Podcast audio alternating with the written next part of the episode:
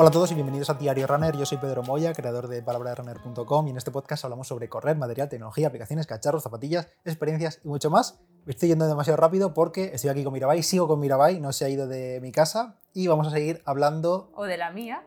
Y vamos a seguir hablando, no te he oído, y vamos a seguir hablando, vamos a pasar al bloque de eh, vamos a ver, estrategia en carrera, por ejemplo, que hay muchas preguntas sobre estrategia de carrera y demás. Si quieres escuchar el episodio anterior, ahí tenéis muchas más preguntas y ahora hablaremos de muchas más. ¿Cuál será tu estrategia de ritmo en carrera?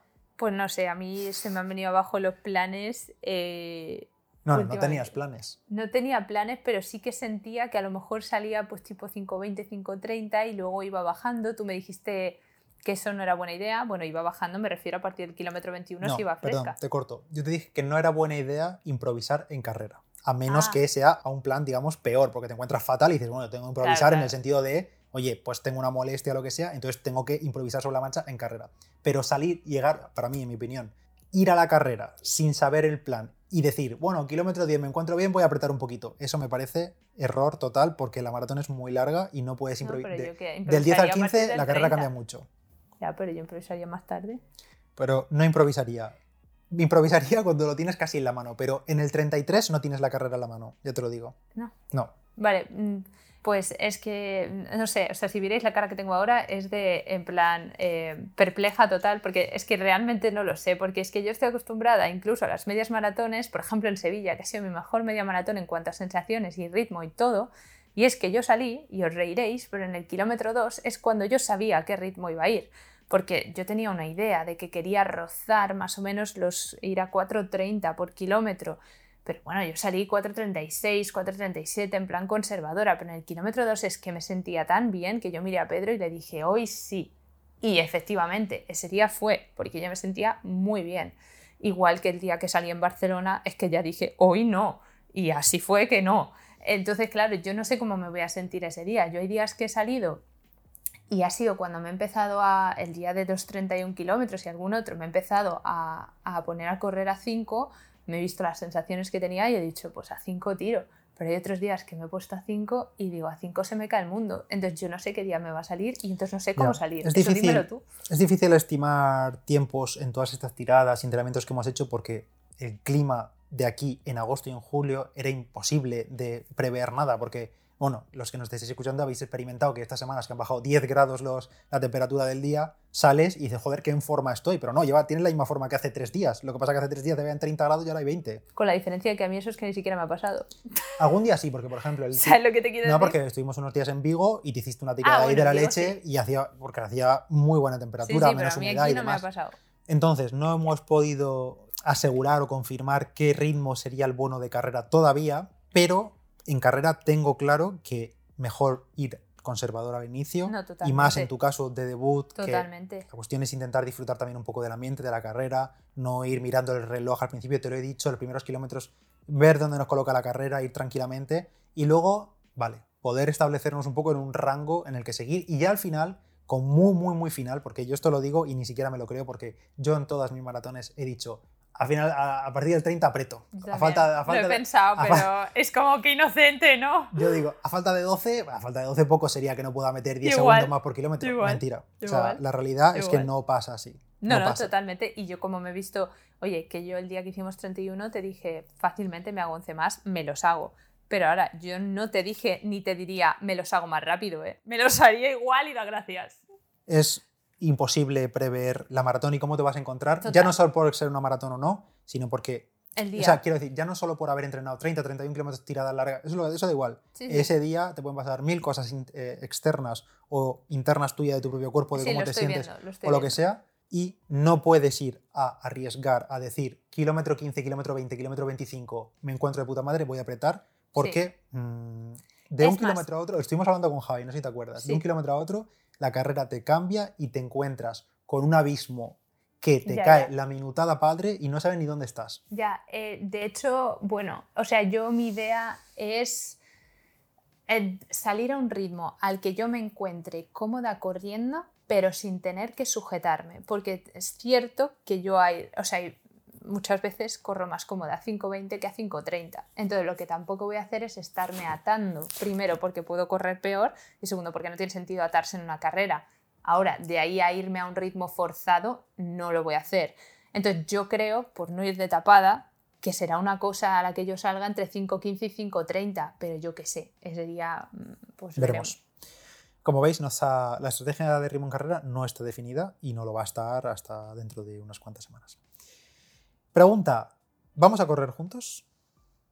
En teoría. La gente pregunta eso, ¿vais a correr juntos? Sí, ¿no? Sí, sí, sí. No, en teoría no. Sí, 100%. A menos yo solo le digo a Pedro que no me enfade. A menos que. A veces, que, a veces me enfada. Yo es que veo que me va a dejar atrás. No, no te va a dejar Yo le he dicho que si me tengo que parar a hacer un pis, que es bastante probable. Ah, eso sí. Me ha dicho que no, me va a esperar. parar. Porque es que yo sí me corta el ritmo duramente. O sea, hay bastantes probabilidades de que yo para hacer un pis. Igual tengo que parar yo a hacer pis. Y yo me pararía, pero bueno. Ya, claro, pero es que tú me, y, y, tú me coges luego fácilmente a 4.30 y yo no. Hay bastantes probabilidades de que yo pare a hacer un pis y no vuelva a ver a Mirabai en carrera. porque me ponga a acelerar para pillarla, si pudiese pillarte, y no te encuentro lo que sea y ya tiro solo. Bueno, esto es lo que menos. En teoría vamos a... A ver, pues, pues voy más despacio y te espero un poco, pero lo que no quiero es parar si... Vamos a correr Porque es que es muy duro ponerse después. La pregunta era, ¿vamos, ¿vais a correr juntos? Sí, vamos a correr juntos. ¿Podéis salir en el mismo cajón? ¿En qué cajón? Esto lo explico yo, porque no sé si te has leído, yo me lo he leído. Eh, ¿Podemos salir en el mismo cajón? Claro que podemos salir en el mismo cajón. Lo que no sé si a mí me van a poner por defecto en un cajón más rápido por el tiempo que tengo de Valencia, porque no recuerdo a la hora de escribirme si puse el link, pero sí puse que iba a hacer 3 horas 30, que fue lo mismo que pusiste tú en tu inscripción. Sí. Entonces no sé qué... La motivada del siglo, ¿vale? Porque not happen. No sé, no sé, claro, también hace dos meses era difícil saber cómo te ibas a encontrar, entonces bueno, pusimos 3.30 por asegurar. No, no, no, es que tú empezaste diciendo, es que tú 3.30 te lo haces, es que tú puedes hacer las 5 y eres tú el primero que, ahora me está quitando las ganas de vivir. No, no, no, no, yo creo en ti y creo que puedes hacerlo, pero no quiero meterte esa presión porque no tiene sentido ninguno meterte una presión de un ritmo en tu debut. No, no, que no, que no, si no la tengo, pero yo qué sé, ya ahora estoy perdidísima. Podemos ir juntos. ¿En qué cajón vamos? No tenemos ni idea. Los cajones van escritos en el dorsal cuando lo recojamos. No tenemos el dorsal por tanto, así que no sabemos en qué cajón salimos. Y la verdad que me importa poco en qué cajón salgamos. O sea, Yo en el último me va bien. En el que nos pongan. Para los curiosos, a la hora de inscribirte te preguntan qué tiempo objetivo vas a hacer, porque así la organización va un poco ordenando los corredores y los cajones y demás. Hasta 3 horas 15 no hace falta acreditar nada. Si, vas a, si dices que vas a hacer menos de 3 horas 15, tienes que acreditar marca en, otra maratón que tengas y si no tienes otra maratón, pues no, te, no puedes acreditar. Es así de simple. Y los cajones, como digo, vienen puestos en el dorsal y sí que he leído que, por ejemplo, en el caso de que a mí me pongan en un cajón más rápido por lo que sea, si quieres salir en un cajón más lento, vas al cajón y te metes. O sea, ir a un cajón más lento con el dorsal que tengas, da igual cual sea, siempre te puedes meter más atrás. Pregunta, ¿es verdad que estás haciendo series de 100 metros para poder atacar a Pedro al llegar a la puerta de Brandenburgo? Esta que es mi pregunta favorita. Eh, claramente sí. Estas, estas veces que os digo eh, tengo suave con 6 aceleraciones de 100 metros son para eso precisamente, o sea, para el sprint final y decir adiós Pedro. no, es broma. Eh, añado, añado yo, ¿vas a hacerme el sprint de 3 metros antes de llegar a meta? Eso no lo sé, es, pero es, posible, es que me vengo muy arriba. Es marca de la casa de Mirabai, o sea, le faltan 3, o sea, está pasando por la línea del chip y pega un acelerón para tragarse al señor que está parado delante. No, no, no, no, no, para tragarme, no.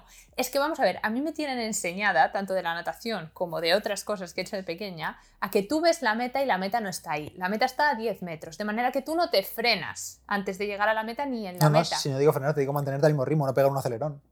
Ya, pero claro, es que a mí me enseñaban en natación a tirarme a la pared, porque eso era lo que marcaba la diferencia, y claro, mm, pues aquí me tiro a la meta. Y ahora que tienes la sonrisa en la boca, ¿te sientes preparada para debutar? Eh, vamos a ver, yo hace no mucho grabé un vídeo para Instagram diciendo que si habíamos llegado hasta ahí no iba a haber muro en Berlín que viéramos, habíamos hecho la preparación perfecta, yo me sentía ese día mm, súper bien por haber hecho mis 31 kilómetros y lo grabé porque sabía que después yo, o sea, yo lo grabé pues sí, por ayudar a la gente y si les motiva, estupendo, pero lo grabé por mí misma porque yo soy la primera que luego me van, se me van las endorfinas y me vengo abajo. Y yo lo grabé para, decirme, no te echas atrás, tú lo has dicho y tú esto era lo que pensabas y por tanto lo piensas y confías. Entonces yo en ese momento me sentía preparada, así que ahora te tengo que responder que sí. Ahora bien, que si después de las dos últimas semanas tan malas que he tenido, realmente te dijese lo que pienso, estoy muy, muy acojonada y me perdonéis la palabra porque ahora mismo no se me ocurre otro término que lo defina mejor. Eh, porque no, eh, o sea, del palo que yo pienso que a lo mejor no llego y no aguanto, pese a que yo sé que durante estas semanas tengo que esforzarme mucho en visualizarme con esa medalla en las manos y pasando la meta. Y lo voy a conseguir. Lo que tengo que hacer ahora es aceptar, ¿vale? La situación que he tenido estas dos semanas, saber por qué es, dejarla ir y volver a confiar en todo el trabajo que he hecho hasta entonces y confiar en mí misma, porque, tío, hay gente que ha corrido maratones sin prepararse y por sus narices las ha acabado, y yo tengo muchas narices y debería poder hacerlo también. Así que te diré que estoy lo mejor preparada que pueda y voy a trabajar por, antes de salir ese día, pese a estar nerviosa, pensar que lo puedo hacer. Yo creo que ese miedo que tienes em, es totalmente normal en cualquier corredor no solo cuando se enfrenta a la distancia de maratón, sino cualquier un poco carrera eh, que lleva preparando, que es un objetivo. En maratón todavía más, porque encima es una distancia a la que nunca llegas entrenando, hay muchas incógnitas ese día, mm, tienes mucha ilusión, mucha presión por querer hacerlo bien, más si es en otro país como en este caso, eh, es el debut. Pero vamos, el miedo lo va a tener un corredor amateur, o sea, amateur, em, primerizo en la distancia, como gente súper experimentada ya, que lleve X eh, carreras o maratones en las piernas y que ese día vaya a enfrentarse a un nuevo objetivo, un nuevo reto, a un nuevo crono que quiera superar y al final pues hay muchas incógnitas que no están en tu mano y que te hacen sentir ese miedo. Yo creo que es totalmente normal, vamos. Sí, totalmente. Y bueno, yo también lo tenía hace un año, que es cuando hice mi primera media maratón y tampoco nunca había corrido 21 kilómetros, porque antes de mi primera media maratón... Mm venía de salir de una lesión y creo que lo máximo que habíamos hecho eran 13 kilómetros o 14 y claro, yo estaba ahí en el cajón de salida diciendo, mm, sabe Dios si voy a aguantar esto, encima que estaría 4.40, o sea que, eh, bueno, sí, supongo que es normal, pero también creo que a mí es algo que nunca me ha pasado en 10K y creo que porque los empecé a correr totalmente inconsciente y preparándome más bien poco. Y yo creo que también cuanto más te preparas para algo, también más nervios tienes o más miedo tienes de no hacerlo bien porque encima te lo has currado. Bueno, no sé, eso es lo que creo yo. Que sí, que sí, que tienes, tienes esa autoexigencia de querer hacerlo bien porque crees que te lo has currado, que, que, sí, que te lo has currado probablemente, pero eh, que también tienes ese miedo de decir, coño, pues a veces cosas no dependen de ti o, no sale el día de. Si no le salen los pros, no claro, va a salir por eso, a nosotros. Por eso, o sea, yo digo, yo tengo ahora la presión de que es la primera vez que correré 42 y no sé si voy a aguantar, pero supongo que también hay mucha gente que tiene la presión de quiere batir su marca y no sabe si, se va a dar la leche con el muro saliendo a X ritmo, ¿no? Porque nunca ha salido a ese ritmo. No sé, supongo que al final es lo mismo, pero no sé si me da miedo. Y antes de continuar con este episodio, como vamos a seguir hablando sobre foco durante la carrera, sobre desafíos, sobre mentalidad durante la maratón, sobre la presión externa e interna que nos autoimponemos, os voy a hablar del complemento Wake Up Mood de P-Levels, que patrocina este episodio y que además llevamos unas semanas tomándolo y seguiremos haciéndolo a diario de cara a Berlín. Primero os doy un poco de contexto. B-Levels es una empresa española que desarrolla complementos basados en activos naturales de la máxima calidad y algo súper importante, fundamental, es que trabajan con patentes y con fórmulas maestras con evidencia científica, es decir, lo que realmente funciona y en las cantidades adecuadas. Una de esas fórmulas maestras es este Wake Up Mood, que es un complemento que ayuda a equilibrar los niveles de estrés, aumenta nuestra energía y la concentración, manteniendo nuestro foco mental durante todo el día. En su composición encontramos ingredientes como la niacina, el ginseng rojo coreano, vitamina B3, L-taurina, L-carnitina, entre muchos otros, y todo en la dosis óptima y con patentes de eficacia demostrada científicamente para mejorar nuestra energía, mejorar nuestra atención y mantener el estrés y la ansiedad a raya. En nuestro caso, los que escucháis esto también, como somos deportistas, se puede tomar como complemento pre-entrenamiento, antes de entrenamientos intensos, por ejemplo, tiradas largas o la propia competición, pero también por sus propiedades sirve para cualquiera que quiera un extra de energía en su día a día para mejorar la capacidad cognitiva, ya sea durante la jornada de trabajo, durante los estudios y demás. En las notas de este episodio te dejo un enlace a su web, a blevels.com, donde puedes ver tanto este Wake Up Mood como el resto de complementos y productos que tienen y con el código PDR tendrás un descuento en todos ellos. Muchos de estos productos están centrados en la recuperación, en el descanso y en el rendimiento, como por ejemplo el triple magnesio o el chill mood, que os hablaré de ellos en las próximas semanas porque también los estoy consumiendo en mi día a día, pero también hay otros complementos como por ejemplo los que están centrados en la salud femenina. Por tanto, os animo a echarle un vistazo a todos ellos en blevels.com. ¿Has hablado con corredores más experimentados para que te cuenten sus experiencias, para que te den algún consejo y demás? Es, una pregunta de un seguidor. Sí, yo, a ver, yo he hablado contigo, he hablado con Javi, he hablado con Carlos y he hablado también con Ángel, con un contador de kilómetros, que me ha dicho que apesto a maratón y eso la verdad que me ha sentado muy bien eh, porque confía en que lo voy a poder hacer y de hecho me dijo una cosa muy importante y es que la preparación de maratón perfecta son los padres. O sea, eh, o sea, yo soy una persona que, bueno, esto me lo ha dicho Javi también muchísimo, y soy una persona que me da mucha rabia fallar eh, en lo que sea.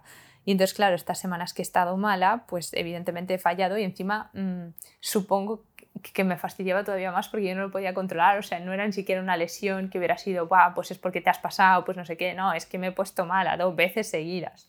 Y entonces pues me daba como mucha rabia y, y pues eso, que, que, tenía, perdía confianza en que yo lo fuera a poder hacer, pero es que todo el mundo me ha puesto ejemplos de sus preparaciones de maratón que han estado parados o por contracturas o también por enfermedad o por diarreas igual que yo o por lo que sea, porque puede ser también por el trabajo o por molestia o por lo que sea. Sí, cada uno su contexto. Cada uno lo que tenga y, oye, las han sacado y, muy bien sacadas. Eh, y, de hecho seguro que hay veces que, no, no, habrán salido las cosas como esperaban y esa igual la hicieron todavía mejor. O sea que tampoco es como que dependa todo de eso, ¿no? Pero bueno, eso es lo que más me han enseñado también. Eh, una cosa que me ha dicho Carlos y que me has dicho tú es que hay veces que es mejor estar al 90% que al 105% y evitar la lesión, ¿no? O sea que si hay un día de series que no te salen los ritmos tampoco pasa nada por ir un poquito más despacio y hay que escuchar al cuerpo. Y bueno, eso es lo que me habéis dicho. Sí, eso lo hemos hablado sobre todo de cara a estas últimas semanas, tres, cuatro, último mes casi de la preparación, que hay días que por muchas ganas que tengas de salir, por muchos ritmos que quieras cumplir, rajatabla o lo que sea, tienes mucho más que perder que la poca ganancia que vas a obtener arriesgándote a mm, fastidiarte de algún modo o salir con extra de cansancio y querer cumplir sí o sí con los ritmos, o tener que recortar la tirada 5 kilómetros como hicimos el, el, sábado. Pero y respecto a corredores más experimentados y cosas que me hayan enseñado, la verdad es que eh, tú y yo todavía tenemos que hablar más porque eh, como has hecho distintos tipos de maratones que te han salido mejor y peor, también querré que me cuentes en plan de qué crees que ha podido depender y cómo lo has gestionado mentalmente, porque de esto no me has hablado. Eh, no, es que no sé si lo he gestionado yo mentalmente. ya lo sé, pero... No sé si, si, yo lo tengo bien gestionado, sobre todo cuando fallas, ¿no? Claro, por eso, que es que es una cosa muy probable hay, que pase. Hay, gente, supongo que, bueno, muy probable, ¿no? Puede pasar, puede no pasar. Yo, por, ejemplo, Barcelona, tío, en el 30 y pico, que yo estaba mirando tu lift track y veo que venías, no sé, a cuatro pelados y de repente empiezas 4.20, 4.30, 5, 5.30 y digo, no, si me meto a correr con él, que este ritmo puedo. ¿Qué, estabas pensando tú en ese momento? Bueno, escúchate un podcast que se llama Diario Runner, que hay una crónica de la maratón de Barcelona y explico... Pero no contaste qué te pasó por la mm, cabeza. Ah, sí, que estaba yo y que es verdad. No, me pasó por la cabeza que yo iba con el grupo de sub 3 horas, me parece que era en ese momento, en Barcelona, me parece que sí. Y llegó un momento, que sí, que hasta el kilómetro 20 y pico, 30 casi, llegó un momento que dije, si aguanto con esta gente, podría forzar y aguantar más kilómetros, pero hay bastantes papeletas. Estoy comprando todas las papeletas del puesto para reventar a poco de meta. Claro, pero eso tú lo sabes porque has hecho otras y has sentido la reventada. Exacto, pero si no lo sabes. Un poco. ¿Qué es lo que sientes? En, ese caso yo lo vi venir, o sea, vi el cansancio, vi que me costaba mantenerme en el grupo, que iba haciendo la goma. Hacer la goma es dejarte caer, luego intentar revolver a reenganchar el grupo. Sientes en carrera que se te va yendo metro a metro, centímetro a centímetro y que no aguantas un centímetro más al de adelante, que se te va yendo poco a poco, lo vas viendo, vas viendo cómo vas yéndote del estómago. Eso es algo que, no sé, supongo que te lo da la experiencia o te lo da el conocerte a ti mismo. Y en esos casos, pues supongo que tener la, la cabeza fría y decir, voy a ser consciente de cómo estoy ahora mismo, quiero mucho el sub 3 horas, pero hoy no es el día, y si intento que hoy sea el día con estas circunstancias que tengo ahora mismo, es probable que no acabe, o que peor, acabe arrastrándome, que podía pasar y encima, pues lo que dije en ese momento, sabía que tú estabas pendiente del crono, sabía que estabas pendiente del lift track, que ibas a ver que iba a bajar el ritmo y sí, asusta, entre comillas, ver desde fuera, hostia, pasa de 4 a 4.30, 4.50, lo que sea, o a 5 y me mantuve ahí más o menos. Luego es verdad que pues el día pues no salió como salió, hacía más calor, lo que sea, y cada uno ajusta, pero es un poco decisiones, eso ves, eso sería lo que comentamos en el otro episodio de tomar decisiones durante la carrera. Que podía haber dicho desde el principio, oye, pues eh, no estoy para sub tres horas, que eso no lo sabía. Yo en principio sí, porque había entrenado para ello, igual que entrené para Sevilla, pero en Sevilla, ¿qué pasó? Se me cerró el estómago, no pude comer casi nada durante toda la carrera. Es evidente, si no puedes comer estás. No podía beber, bebía y me daban arcadas. Y luego, aparte, el tema este de la ingle que me entró, ahí fue el inicio de todo, de la maratón de Sevilla. Entonces, bueno, decisiones que tomas en carrera y ya está. Y esto venía por cómo lo gestionas a nivel mental.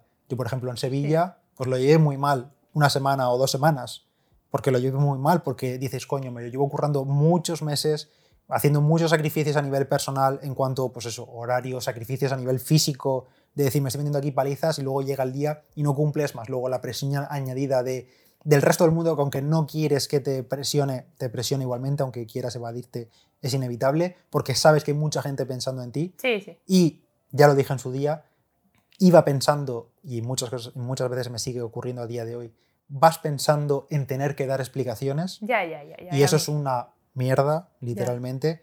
Entonces, pues se junta todo. Y hay muchas veces que dices, o que yo digo, me encierro en mí mismo, no quiero pensar en por qué me ha ido mal, no quiero pensar en por qué me ha ido bien, voy a dejar, intentar dejarlo pasar y ya está. ¿Está bien, está mal? Probablemente esté mal porque mejor intentar abordar la situación y analizar por qué ha ido mal o por qué ha ido bien.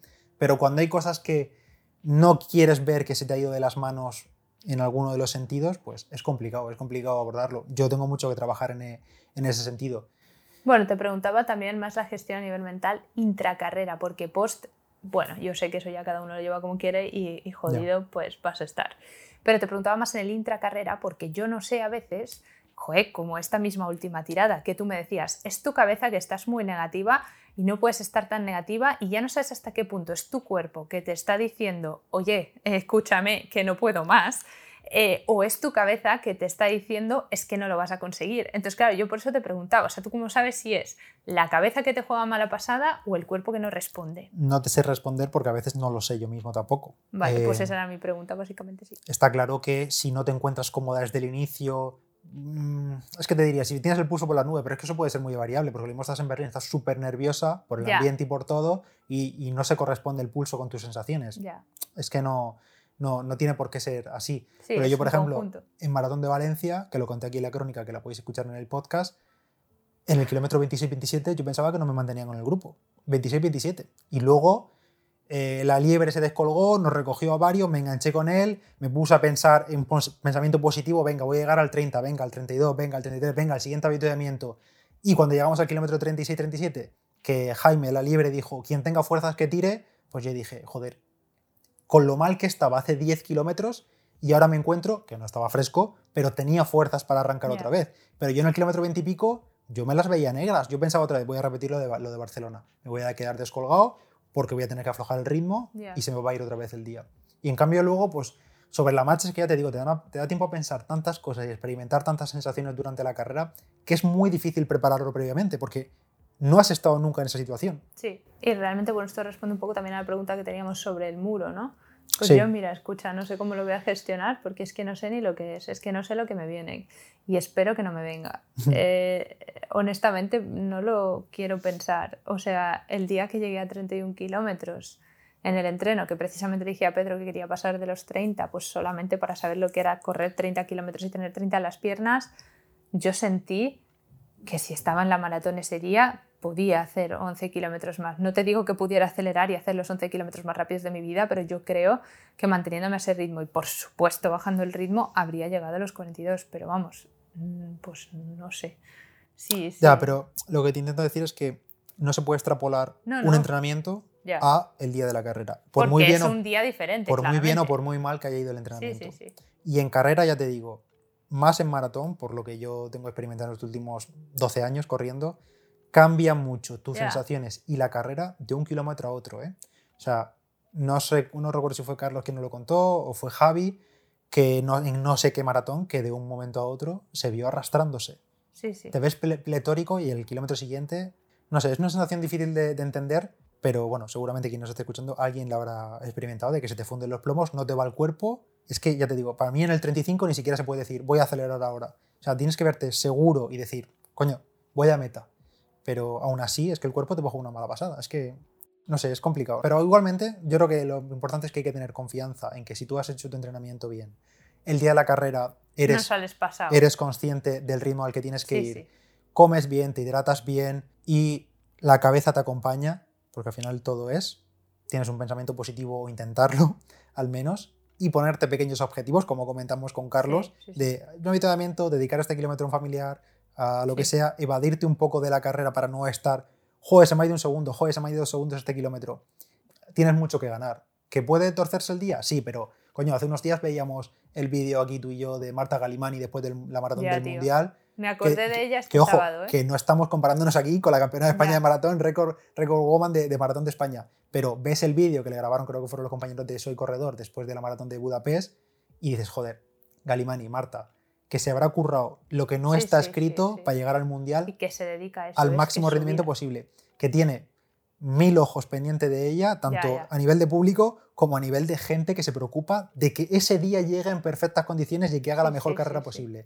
Y la veías allá la pobre y a mí me entraba una gana de llorar cuando vi las declaraciones que dices, se te cae el mundo al suelo. Me acordaba de ella en este, no tiene puta comparación, pero este último entrenamiento porque yo quería seguir y las piernas no me daban. Y yo recordaba lo que ella decía, dice, no, es que no me daban las piernas, no me daban las piernas. Y yo, joder, es que qué sensación de impotencia.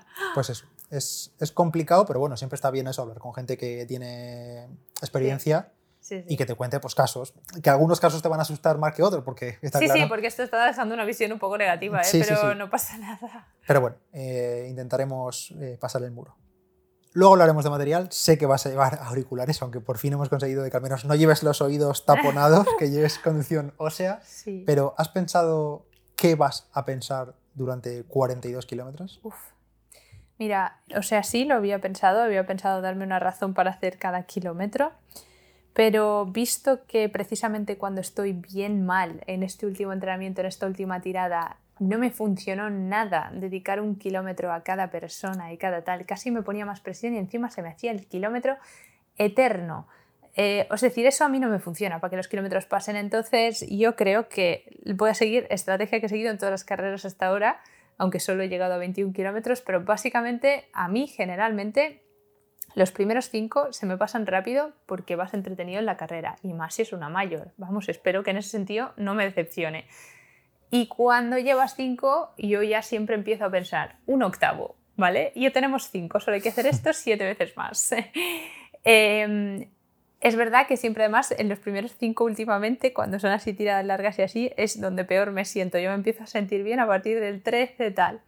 Entonces, pues nada, haremos los siguientes cinco y ya diré, bueno, llevamos diez, ya llevamos un cuarto. Eso es lo que pretendo pensar. Y ahí empezar a centrarme ya en la música, en las bandas, en pasármelo bien. Y yo creo que esto me va a durar hasta que llegue al punto de media maratón. Y ahí es donde voy a tener que empezar a tirar de estrategias mentales. Aunque espero llegar bastante fresca, pero ahí es donde voy a tener que empezar a hacer ya lo de piensa en el abuelo, ¿no? Porque aquí vienen, ¿por qué corres? ¿Tú por qué haces una maratón? Mira, ¿qué te pasa en la cabeza, no? Entonces yo ya empezaré a pensar en el abuelo y empezaré a decir, da igual que vayas más despacio, tú, chino, chano, un kilómetro y otro, un pasito y otro, un pasito y otro, y venga, y venga. Y luego, pues a ver si intentaré volver a la estrategia esta de dedicarle un kilómetro a cada persona, aunque no sé si me funciona mucho, yo creo que eso te lo tienes que guardar para el final, ¿eh? No sí, sí, por eso. No es que si no... uno que te vas a quedar sin gente. Claro, por eso. Y además es que un kilómetro es muy largo, como para una sola persona, ¿no? O sea, no sé, cuando se te hacen largos, se te hacen largos. Entonces ya, pues eso. Y nada, y me, intentaré entretener también con el tema habituallamientos y geles, ¿no? De decir, uy, venga, en un par de kilómetros me toca gel, en este kilómetro me toca habituallamiento, tal. Esto a mí también me distrae bastante. Eh, he probado también cuando he ido bastante mal lo de hacer operaciones matemáticas, pero realmente no es algo que me llame la atención, pero bueno, supongo que es una estrategia que está ahí. Y nada, y luego pues a mí me motiva mucho mm, a veces cantar en voz alta la canción que voy escuchando, eh, gritar, decir, venga, solo queda esto, no sé qué, pues intentaré tirar de ese tipo de estrategias, ¿no? Pero supongo que las subdividiré en eso, en partes, ¿no? Las medias las hago en 5, pues esta a lo mejor la hago en 10. Javi también me contó la estrategia esta, pero claro, yo no voy a ir muy pendiente del ritmo, pero él me contó la estrategia de que iba sumando y restando pues mm, respecto a su ritmo objetivo como iba, ¿no? Pero bueno, yo es que no voy a llevar así un ritmo y eso me va sí, bueno, explícalo un poco más porque no has entendido nada. Javi lo que iba hacía era... Sí, mejor eh, explícalo tú, que no me sale muy bien. Imaginemos, si tiene que ir a 3.30 al kilómetro exacto durante una carrera, pues iba haciendo operaciones sumando y restando, en plan, eh, este kilómetro me ha salido a 3.28, vale, tengo dos segundos en el depósito de reserva. el siguiente me sale a 3.31, ¿vale? Iba sumando y restando para que en meta le saliera el tiempo justo y nos comentaba que a veces con el cansancio extremo o a ritmos muy altos y demás, incluso habiendo repasado la operación muchas veces de haber sumado y restado de segundos, luego no le cuadraba. Sí. Y bueno, una cosa que voy a echar de menos es que yo normalmente en las últimas carreras largas, tipo medias y así, siempre teníamos a mis padres en diferentes mm. puntos. Entonces yo iba pensando, venga, eh, o sea, les vas buscando, ¿no? Porque a mí buscar a gente entre el público siempre me, me, entretiene muchísimo. Y entonces yo sabía que si más o menos iban a estar entre el 15 y el 17, pues del 15 al 17 para mí los kilómetros no existen, ¿no? Porque yo ya les voy buscando y... Puedes hacerlo igualmente, aunque sepas que no estén. Yo en Valencia te iba buscando del 30 al 42, sabía que no ibas a estar en ninguno. pero yo tenía esperanza, digo, seguro que hoy le ha venido el día y se ha movido más por Valencia. y Algo así haré. También me entretengo mucho leyendo cuando la gente lleva carteles, sobre todo los que son fáciles de leer, ¿sabes? Porque luego hay que no está, Que no está en alemán. Sí, sí, sí, la verdad que sí, porque alemán yo no entiendo mucho, pero eh, pues eso, me entretiene leer los carteles y algunas frases me hacen bastante gracia, de hecho, así que bueno, supongo que esto en una mayor será fácil. Luego también voy a veces buscando fotógrafos, porque claro, normalmente vas con cara de focus y de esfuerzo, pero claro, si yo veo una cámara yo sonrío. Esto va a estar genial hasta que luego le llegue el email de Marathon Fotos a 60 pavos la, el pack de fotografía y bueno, pues no me ha merecido mucho la pena sonreír. Ya, totalmente. Pero, bueno, ese tipo de cosas yo a mí me entretienen. Eh, ¿Tienes pensada una comida, cena o lo que sea, post maratón? ¿Un capricho que te quiera estar estando en Berlín? Oh, qué buena pregunta. No, pero lo voy a tener que pensar bien. Eh, a ver, eh, porque claro, yo soy una persona muy golosa, ¿no? Entonces, eh, cualquier, en cualquier momento diferente te diría un crepe o así, pero como después de la maratón generalmente, o sea, no justo después, ¿no? Pero al tiempo tienes hambre, pues a mí un crepe no me quita el hambre. Entonces, casi que te diría más, no sé, eh, bueno, una amiga del trabajo eh, me recomendó una de las mejores pizzerías de Berlín, así que una buena pizza puede estar bien, o un italiano que nos gusta mucho. Pero no sé, lo, pensaré. Para mí esto es una pregunta muy importante. y cortamos aquí para que el siguiente episodio ya sea full material y nutrición en carrera entero. Eh, Mirabai, te seguimos por Instagram en... Eh, mi, arroba Mirabai barra baja cuenca, tío, esto me cuesta mucho. Y yo soy Pedro, arroba palabra de runner en Instagram. Tenéis los enlaces a ambos perfiles y en Strava y todo en las notas del episodio. Nos escuchamos en el siguiente. Chao. Hasta luego.